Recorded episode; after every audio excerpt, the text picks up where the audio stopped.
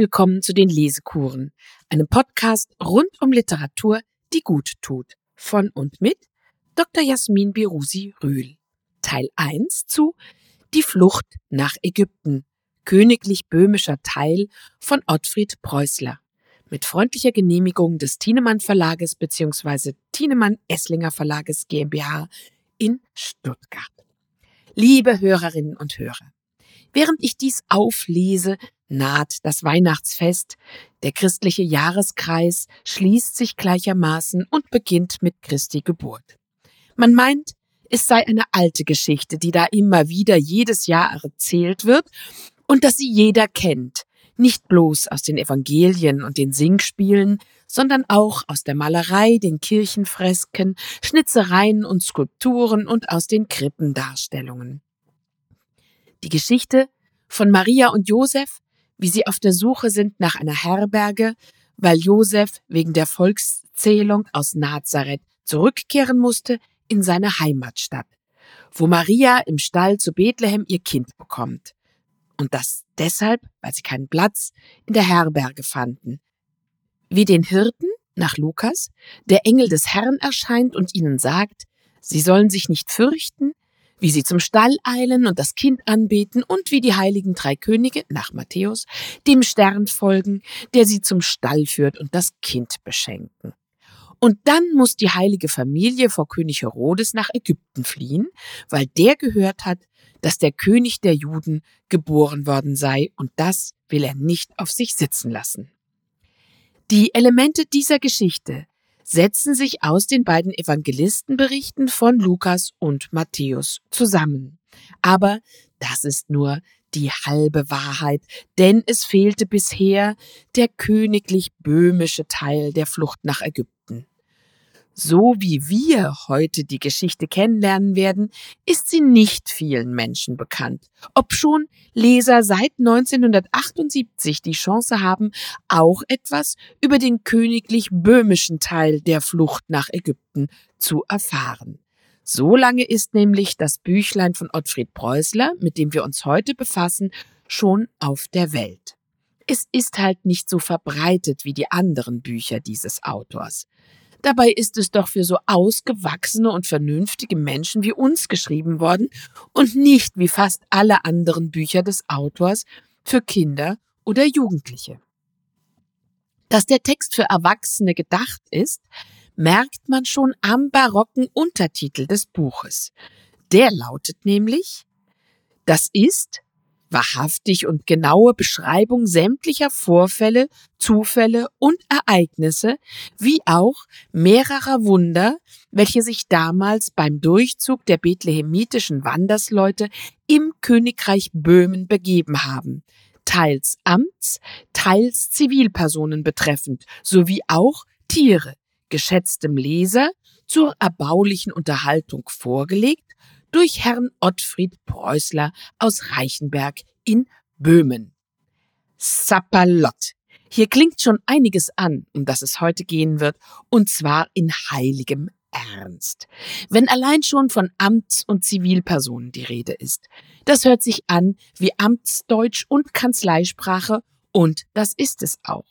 Die Wiener Kanzleisprache mit ihren Wurzeln in der Reichshofkanzlei und dann in der böhmischen und der ungarischen Hofkanzlei, hat in amtlichen Schriftstücken weit gewirkt, teils bis heute.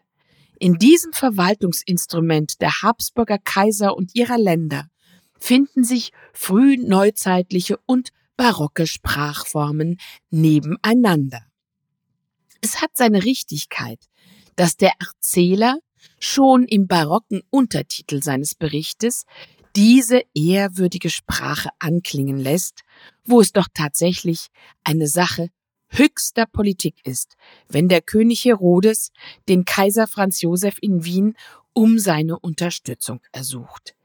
Der Kaiser ist ja auch König von Böhmen und er soll die reisende Familie in Böhmen abfangen, im Wege gegenseitiger Amtshilfe sozusagen. Vorgelegt worden ist uns der Bericht durch Herrn Ottfried Preußler aus Reichenberg in Böhmen. Von deutschen Siedlern im Mittelalter gegründet, war Reichenberg bis zur Vertreibung der Deutschen nach dem Zweiten Weltkrieg eine deutsche Stadt, in der sich erst im Laufe des 18. Jahrhunderts auch Tschechen ansiedelten, weil die traditionellen Tuchwebereien und Fabriken Arbeitskräfte anzogen. Erst in dieser Zeit kam der heute gültige tschechische Name Liberec für Reichenberg auf. In Frankfurt haben wir mit dem Liebighaus ein Denkmal des Gewerbefleißes der Reichenberger. Heinrich Baron von Liebig, der lebte von 1839 bis 1904, aus der textilindustriellen Familie Liebig mit zwei IE vorne und hinten, errichtete am Main seine Villa, die heute die Skulpturensammlung der Stadt beherbergt. Die Liebigs beschäftigten in Reichenberg fast 3000 Arbeiter und sorgten vorbildlich für das soziale Leben der Angestellten. Von 1918 bis 1938 waren die Liebig-Werke das größte Unternehmen der Tschechoslowakei. Bis 1918 hatte Böhmen seit über 100 Jahren zum Kaiserreich von Österreich-Ungarn gehört. Aber schon seit dem 16. Jahrhundert hatten die Länder der böhmischen Krone dem Hause Habsburg unterstanden, und von jeher war der König von Böhmen einer der sieben Kurfürsten, die den römisch-deutschen König wählten. Reichenberg, jetzt Liberec, liegt im Norden Tschechiens, nicht weit vom Dreiländereck mit Polen und Deutschland entfernt, im Reichenberger Kessel des Zittauer Beckens. Die Lausitzer Neiße fließt durch die Stadt. Der Reichenberger Kessel wird vom Isergebirge im Nordosten und dem Jeschkengebirge im Südwesten begrenzt. Das sind Teile der Sudeten. So stark Reichenberg auch industrialisiert war, Isergebirge und Riesengebirge sind voller Wälder, Täler, Höhen. Hier liegt die Heimat des Riesen Rübezahl. Drumherum war Agrarkulturlandschaft. Gen Prag hin mit immer mehr böhmischen Dörfern im Sinne von tschechischsprachigen. Und hier in Reichenberg wurde Ottfried Preußler am 20. Oktober 1923 geboren, als Sohn einer Deutschlehrerin, die sehr stolz war, zu den ersten berufstätigen Frauen für das Fach gehört zu haben, und des Heimatforschers, Stadtarchivars und Lehrers an einer Sonderschule Josef Preußler. Vater Josef hatte 1941 den Nachnamen der Familie in Anlehnung an Vorfahren namens Preisler in Preußler geändert. Eigentlich hieß die Familie väterlicherseits Syrowatka. Hier spiegelt die Wirklichkeit Themen und Tatsachen die Ottfried Preußler in der Flucht nach Ägypten aufgegriffen hat. Deutsche und Tschechen vermischten sich in Böhmen über Jahrhunderte und versuchten sich gleichzeitig auseinanderzuhalten. Der Stammbaum der Familie lässt sich in Böhmen bis ins 15. Jahrhundert zurückverfolgen. Viele Vorfahren der Syrowatkas Preußlers waren Glasmacher. Wenn man Menschen nach Ottfried Preußler fragt, kann es vorkommen, dass sie meinen, sie würden ihn nicht kennen.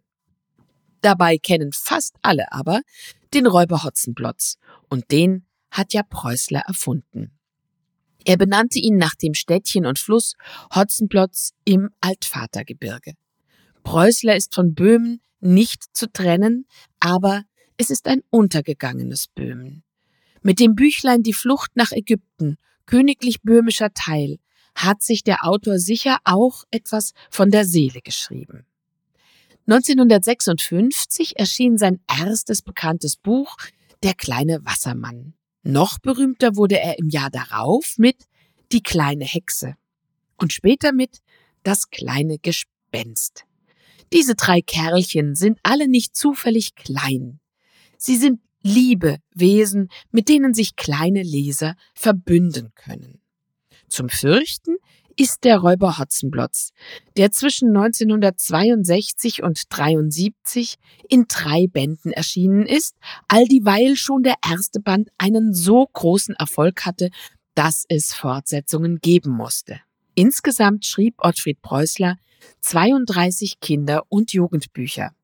Sie haben eine deutschsprachige Gesamtauflage von über 15,2 Millionen Exemplaren und liegen in 55 Sprachen in 300 Übersetzungen vor. Weltweit haben seine Bücher eine Gesamtauflage von rund 50 Millionen Exemplaren erreicht. Ottfried Preußler wurde nach dem Notabitur 1942 als Soldat verpflichtet und kam an die Ostfront. Mit 21 Jahren geriet er 1944 als Offizier in sowjetische Kriegsgefangenschaft und verbrachte fünf Jahre in verschiedenen Lagern der Tatarischen Republik. Ähnlich den Überlebenden des Holocaust lebte auch Preußler später mit der Frage, wieso er das alles überlebt habe und so viele seiner Freunde nicht. Um nun aber zu etwas Schönem zu kommen. Preußler und seine Familie hatten ein saumäßiges Glück, dass sie sich in Bayern ansiedeln konnten, und das hat er auch immer wieder gesagt. Sogar seine Verlobte, die Annelies, war noch da und hat auf ihn gewartet. In Heidholzen bei Rosenheim fanden sie eine Heimat und bekamen drei Töchter. Mit 90 Jahren starb Ottfried Preußler am 18. Februar 2013 in Brien am Chiemsee, wohin er sich zuletzt verwitwet in ein Heim zurückgezogen hatte. Nun gibt es also den leibhaftig lebendigen Ottfried Preußler leider nicht mehr, aber er hat eine Menge Leben sozusagen zurückgelassen. Preußler selbst hat über sein Schreiben Auskunft gegeben. Ihm war es wichtig, auf die Fantasie des Lesers oder Hörers einzuwirken. Zitat Jeder erzählende Text ist zwangsläufig auf die Fantasie des Lesers angewiesen. Der Autor steckt die Fantasie sozusagen hinein und der Leser muss sie herausholen. Preußler sagt, der Leser oder Hörer befindet sich in der Rolle des Regisseurs, dem mein Text als Drehbuch vorliegt und der meine Geschichte nun anhand dieses Drehbuchs für sich selber in Szene setzen muss. Und das tun wir jetzt, indem wir den Anfang der Flucht nach Ägypten lesen. Und für die Lesegenehmigung danken wir dem Thienemann Verlag in Stuttgart. Kapitel Nummer 1 welches mit einer kurzen, jedoch für unerlässlich gehaltenen Vorbemerkung den Anfang und hierauf im Stall von Bethlehem seinen weiteren Fortgang nimmt. Der Weg von Bethlehem nach Ägypten muss damals in jenen heiligen Zeiten durchs Königreich Böhmen geführt haben, quer durch den nördlichen Teil des Landes, bei Schluckenau etwas herein in das böhmische Niederland, dann nicht ganz bis zum Jeschken hinum, dann weiter im Vorland des Isar- und Riesengebirges durch vorwiegend ärmliche, meist von Glasmachern, Leinewebern und kleinen Häuselleuten bevölkerte Gegenden bis in die Nähe von Trautenau und zuletzt auf der alten Zollstraße über Schatzlar hinaus ins Schlesische, wo es dann nach Ägypten hinüber nicht allzu weit mehr gewesen ist. Das wird zwar geschätzter Leser schwerlich sich vorstellen können, wenn man die heutigen Landkarten sich vor Augen hält, nur die heutigen Landkarten sind eben damals noch nicht im Gebrauch gewesen, das ist das eine. Auch möchte es immerhin ja der Fall sein können, dass sich die Straßen und Reisewege zwischen den biblischen Örtlichkeiten seither verschoben haben. Das ist das andere. Drittens jedoch und hauptsächlich wird man sich aber fragen müssen, wie denn der heilige Josef seinerzeit auf der Flucht vor dem König Herodes überhaupt mit dem lieben Jesulein und der Mutter Gottes hätte im Königreich Böhmen durchkommen können, wenn vormals der Weg von Bethlehem nach Ägypten nicht in der oben beschriebenen Weise verlaufen wäre. Und durchgekommen im Königreich Böhmen, das sind sie ganz ohne Zweifel, nämlich es fehlt nicht an Zeugen, die das bekundet haben, darunter auch meine beiden Großmütter, und es fehlt nicht an Amtspersonen, welche mit der zeitweiligen Anwesenheit der heiligen Familie auf königlich böhmischem Territorium sogar dienstlicherweise befasst gewesen sind, wie zum Beispiel der Herr K. und K., Gendarmerie-Postenkommandant Leopold Havlicek aus der Gemeinde Hühnerwasser, von dem noch die Rede sein wird. Zunächst aber, mit Erlaubnis geschätzten Lesers, wollen wir die Geschichte dort anfangen lassen, wo sie begonnen hat, nämlich im Stall von Bethlehem, und zwar in der Nacht, die dem Tag gefolgt ist, an welchem die heiligen drei Könige aus dem Morgenland bei der Krippe sich eingestellt und dem lieben Jesulein ihre Gaben dargebracht haben, einer Gold, einer Weihrauch und einer Myrrhen. Der Tag ist also vorbei, und im Stall von Bethlehem ist es wieder still gewesen nach all dem Trubel. Man hat in der Finsternis nur den Atem von Ochs und Esel gehört und das Schnarchen vom heiligen Josef. Von Zeit zu Zeit muss die Mutter Gottes ihn mit dem Ellbogen anstoßen, weil sie befürchtet, dass er womöglich noch mit der Schnarcherei ihr das liebe Jesulein aufwecken möchte. Aber das Jesulein in der Krippe hat sich von ihm nicht stören lassen. Das hätten zwölf heilige Josephe miteinander nicht wach geschnarcht. Und so ist auch die Mutter Gottes dann endlich eingeschlafen, und weder sie noch das liebe Jesulein haben gemerkt, wie um Mitternacht jemand zum heiligen Josef kommt, ihm die Hand auf die Schulter legt und ihn dreimal bei seinem Namen ruft. Zuerst hat der heilige Josef gedacht, er wird halt der Mutter Gottes wieder einmal zu laut geschnarcht haben. Wie er nun aber aufblickt, steht da an seinem Lager der Erzengel Gabriel, groß und leuchtend. Da ist er nicht schlecht erschrocken, der gute Mann. Rasch ist er aufgesprungen vom Stroh und hat einen Zipfel von seinem Mantel erwischt, den hält er sich vor die Augen, damit ihn das Licht nicht blendet, das himmlische, das von dem Engel ausgeht. Der Ochse und der Esel sind auch erschrocken gewesen, ganz steif sind sie dagestanden und haben den Erzengel Gabriel angeklotzt, bis er ihnen ein Zeichen gegeben hat. Da ist alle Furcht von den beiden abgefallen. Der Ochs hat den Kopf gesenkt und sich langsam abgewendet, wie wenn er schon jetzt gewusst hätte, dass man ihn bei den Dingen, die sich in Hinkunft begeben werden, nicht brauchen kann. Er ist in den hinteren Teil des Stalles getrottet, dort hat er sich in den Schatten gelegt, mit dem Blick zur Wand. Und sogleich ist er wieder eingeschlafen. Der Esel indessen ist ohne Scheu vor den Erzengel hingetreten, Voll Neugier beschnuppert er ihm den Saum des Gewandes, und jener lässt es sich freundlich gefallen. Er streichelt ihm mit der linken die Kruppe und klopft ihm den grauen Hals.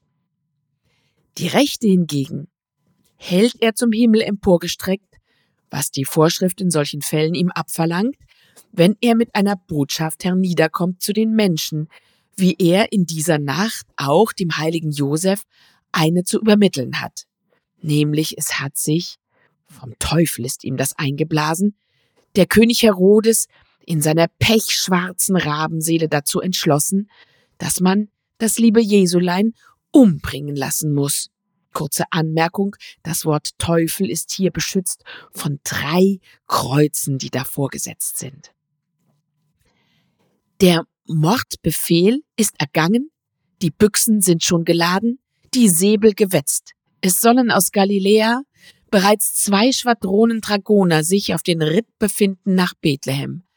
Und aus Jericho sind die berüchtigten Sechserschützen im Anmarsch. Ein Bataillon stark, so dass unter gar keinen Umständen ihnen das liebe Jesulein in die Hände geraten darf, sondern man muss es vor ihnen und dem Herodes in Sicherheit bringen, und zwar ins Ausland. Mit anderen Worten, der heilige Josef soll rasch ein paar Sachen zusammenpacken für die Familie, nicht zu viel, bloß das Allernötigste, eine Decke für jeden, Windeln und Wäsche und etwas Wegzehrung. Auf die nächsten Tage nicht zu vergessen, natürlich die Reisepässe. Dann soll er den Esel satteln und soll mit dem lieben Jesulein und der Mutter Gottes die Flucht nach Ägypten antreten, wie es geschrieben steht. Es beginnt im Stall zu Bethlehem. Wir sind gleich ganz nah dran an der heiligen Familie, als der Erzengel Gabriel sich einschaltet.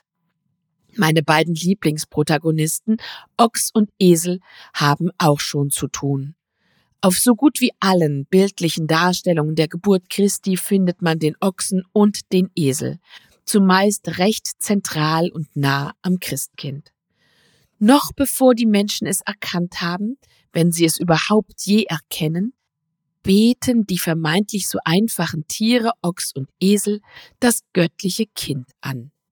Dabei steht der Esel für die Heiden und der Ochse als beschnittenes Tier für das Volk Israel. Renaissance-Maler zeigen Ochs und Esel zuweilen so hinreißend, dass man sie streicheln möchte. In der Weihnachtsgeschichte des Evangelisten Matthäus, Kapitel 2, erscheint der Engel des Herrn Josef im Traum und ist dabei recht kurz angelegt. Die Großmütter Ottfried Preußlers scheinen die Geschichte wahrhaftiger erzählt zu haben. Der Engel erscheint dem Josef leibhaftig, erhebt vorschriftsmäßig die Rechte, während er mit links den Esel streichelt und fordert Josef auf, selbigen zu satteln und sich auf die Flucht nach Ägypten zu begeben.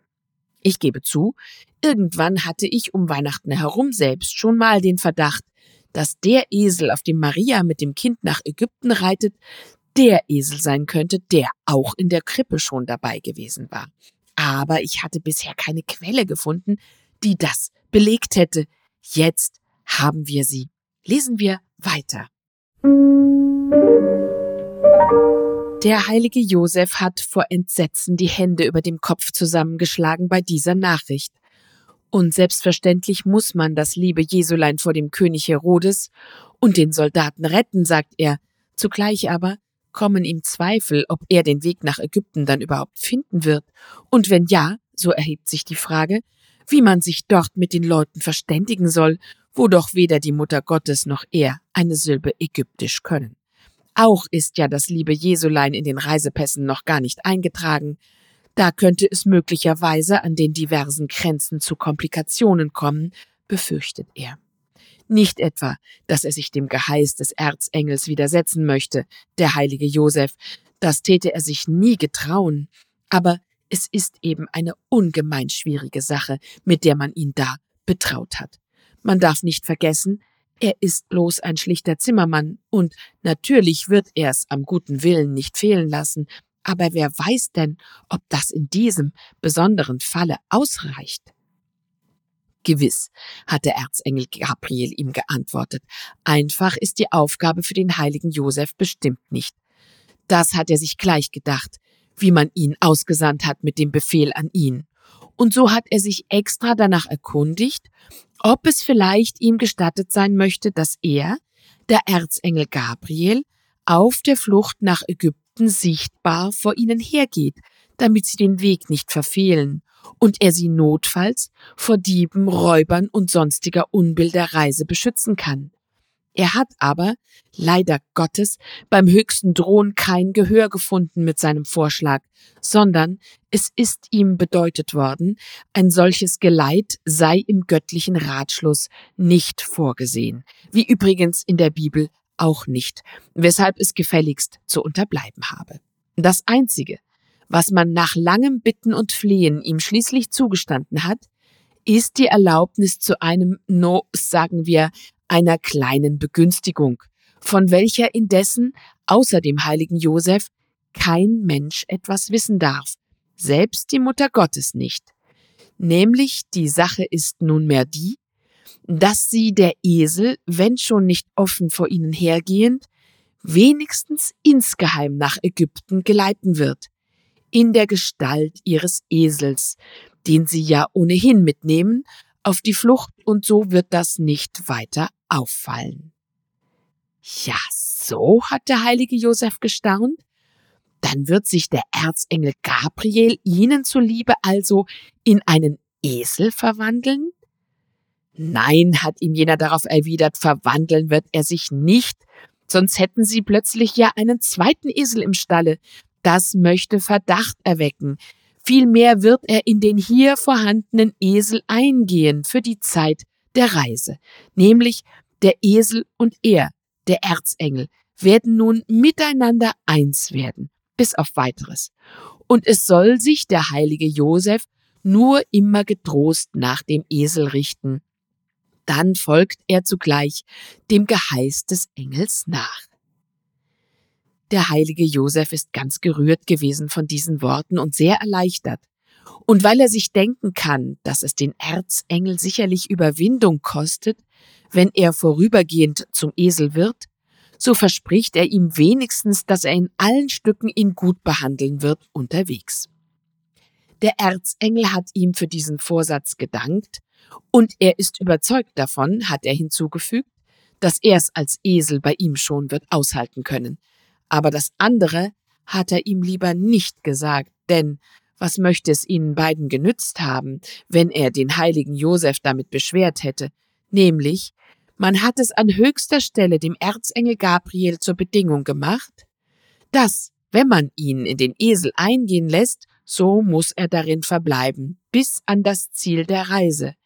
Und falls er, aus welchen Gründen auch immer, ihn vorher verlassen sollte, wird man es unter gar keinen Umständen ihm gestatten, dass er noch einmal sich wieder hineinbegibt, sondern es wird eben dann die weitere Flucht nach Ägypten ohne ihn stattfinden müssen. Und damit basta.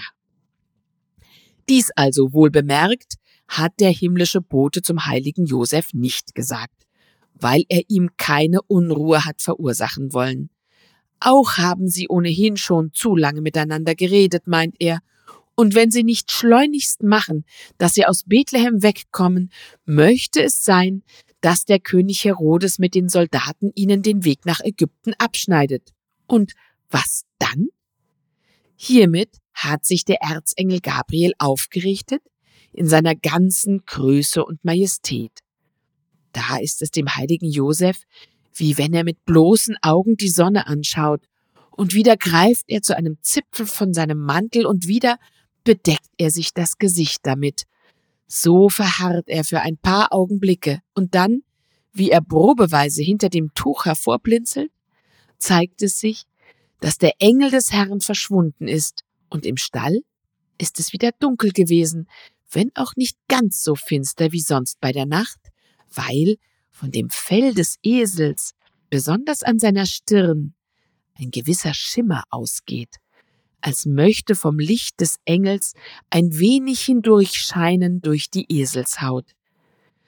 Dem heiligen Josef bleibt aber nicht viel Zeit zum Staunen, nämlich der Esel lässt das nicht zu, indem er zum Aufbruch drängt und ihn unentwegt mit der Nase anschubst. Wir überspringen zwei Seiten, während Josef die Geschenke der heiligen drei Könige im Stall vergräbt. Doch allzu lang will sich auch der Erzähler mit dieser Sache nicht aufhalten, denn Zitat, jetzt sollten wir auf der Hut sein, damit uns die eigentliche Geschichte nicht davonläuft. Josef hat den Esel gesattelt, die Maria aufgeweckt und ihr gesagt, dass sie fort müssen. Großer Gott, ruft die Mutter Gottes erschrocken aus und bekreuzigt sich.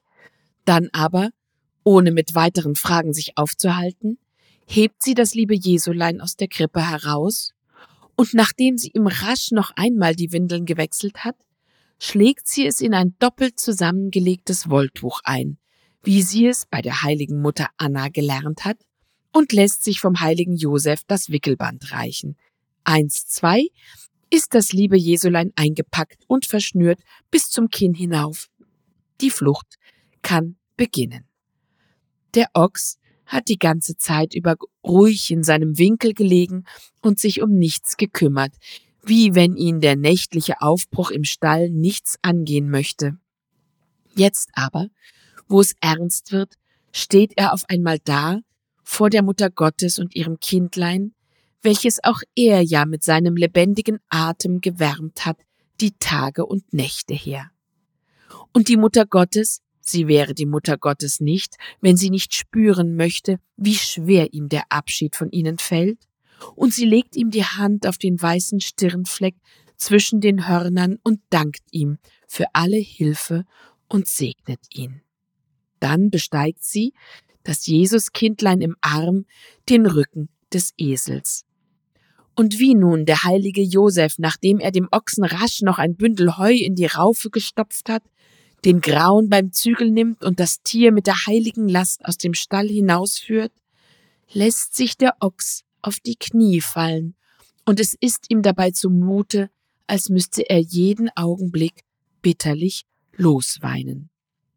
Aber Ochsen, das weiß man ja, weinen nicht, weil ihnen keine Tränen gegeben sind von Natur aus. So hat er bloß demütig ihnen nachgeklotzt und ist einerseits glücklich gewesen über den Segen der Mutter Gottes, andererseits aber hat es ihm in der Seele leid getan, dass er nun einmal ein Ochs und kein Esel gewesen ist. Denn wie gern er das liebe Jesulein auf dem Rücken getragen hätte, ob nach Ägypten, ob sonst wohin auf dem weiten Erdenrund, das wird man ihm nachfühlen können, auch wenn man sich selber für keinen Ochsen hält. Jetzt haben wir das erste Kapitel kennengelernt von insgesamt 28. No, Sie haben es vielleicht schon gemerkt. Wir haben es mit einer einigermaßen einfachen Sprache zu tun, die aber höchst kunstvoll einfach ist. Preußler sagt, sein Schreiben sei der immer neu unternommene Versuch, die Schlichtheit des sprachlichen Ausdrucks so kunstvoll wie möglich zu handhaben. Das verbinde ihn mit Josef von Eichendorff, mit dem er auch dieselbe ostdeutsche böhmisch-schlesische Kinderheimat teilt und deren Verlust. Preußler kommt ja vom Kinderbuchschreiben und er sagt, lange Zeit hindurch sei Kinderliteratur der literarische Idiotenhügel gewesen, da gute Schriftsteller sich zu fein gewesen seien, sich damit zu befassen. Dabei sei es gerade bei einem so unbestechlichen Publikum wie dem der Kinder wichtig, gut zu schreiben. Wie bei der Zauberei komme es beim Schreiben auf die richtige Formel an. Die Wortwahl, die Länge der einzelnen Sätze müssen abgewogen werden. Und wie ein wirklicher Zauberer müsse der Autor ein gewaltiges Quantum an Kraft an die Texte verschwenden, an eigener Lebenskraft. Nur dann dürfe er hoffen, dass der Leser die Formeln Kraft seiner eigenen Fantasie in eigene Bilder umsetzen kann. Auch in der Bibel ist die Weihnachtsgeschichte in relativ einfachem, volksnahem Ton gehalten. Hier bei Preußler kommt aber noch der böhmisch-deutsch-österreichische Tonfall hinzu, der sich der Nachbarschaft der deutschen und der slawischen Sprachen verdankt. Das macht die Wortstellung und Wortwahl und auch die Verwendung bestimmter Worte. Zum Beispiel kommt immer wieder die Interjektion no vor, die im Tschechischen bedeutet ja oder doch. Dieses ano. Das hat sich auch in die deutschen Dialekte äh, wie auch das Sächsische hineingeschlichen, die den slawischen Sprachen so nah sind. Im Kapitel Nummer zwei wird nun aus Gründen der Rücksichtnahme darauf verzichtet, den bethlehemitischen Kindermord ein weiteres Mal sich ereignen zu lassen. So steht es in der Überschrift. Und im Text stellt der Erzähler die Frage, soll man das viele Blut ein weiteres Mal fließen lassen? Zitat, soll man noch einmal die damals hingeschlachteten Knäblein zum Leben erwecken in ihrer Unschuld, nur dass die Kriegsknechte, die Herodischen, abermals sie herauszerren aus den Häusern und auf der Gasse mit Säbeln und Bajonetten sie totstechen? Nein, findet der Autor und endet bald.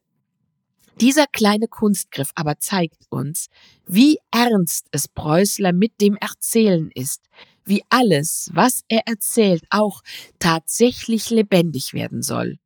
Und wenn man es dann gleich wieder tötet, weil die Geschichte das so vorsieht, dann sollte man es lieber aussparen. Bei dieser schrecklichen Kindermordserie wird leider auch unser Ochse im Stall von Bethlehem von den Soldaten geschlachtet. Das ist schlimm. Aber alles Morden nutzt nichts, Zitat, das mittlerweile bereits im Ausland befindliche liebe Jesulein haben sie eben doch nicht erwischen können. Und das bereitet dem König Herodes einen mordsmäßigen Wutanfall. Doch nicht nur ihm. Der oberste Oberstteufel von allen, der Luzifer in Person, hat auch eine Wut, und zwar auf den König Herodes, weil der das eine Kind, um das es geht, nicht getötet hat. Er schaltet sich dazwischen und gibt dem König Herodes, während der, jetzt einige Paraphrasen im Zitat, während der zwischen zwei Flüchen zum Luftschnappen sich veranlasst sieht, einen Gedanken ein. Was nützt ihm jetzt alles Schimpfen und Toben? Man muss sich die geeigneten Maßnahmen überlegen, wie man des neugeborenen Königs der Juden habhaft wird, welcher sich mutmaßlich auf der Flucht nach Ägypten befindet. Man könnte um diese Zeit schon mit ihm die Lausitz beinahe durchquert haben, auf die Grenze des Königreichs Böhmen hin, und demzufolge sagt sich der Herodes, dass es auf keinen Fall etwas schaden möchte, wenn man ein Telegramm an den Kaiser Franz Josef in Wien schickt, welcher zugleich ja der König von Böhmen ist und ihn in dieser vertrackten Sache um kollegialen Beistand bittet.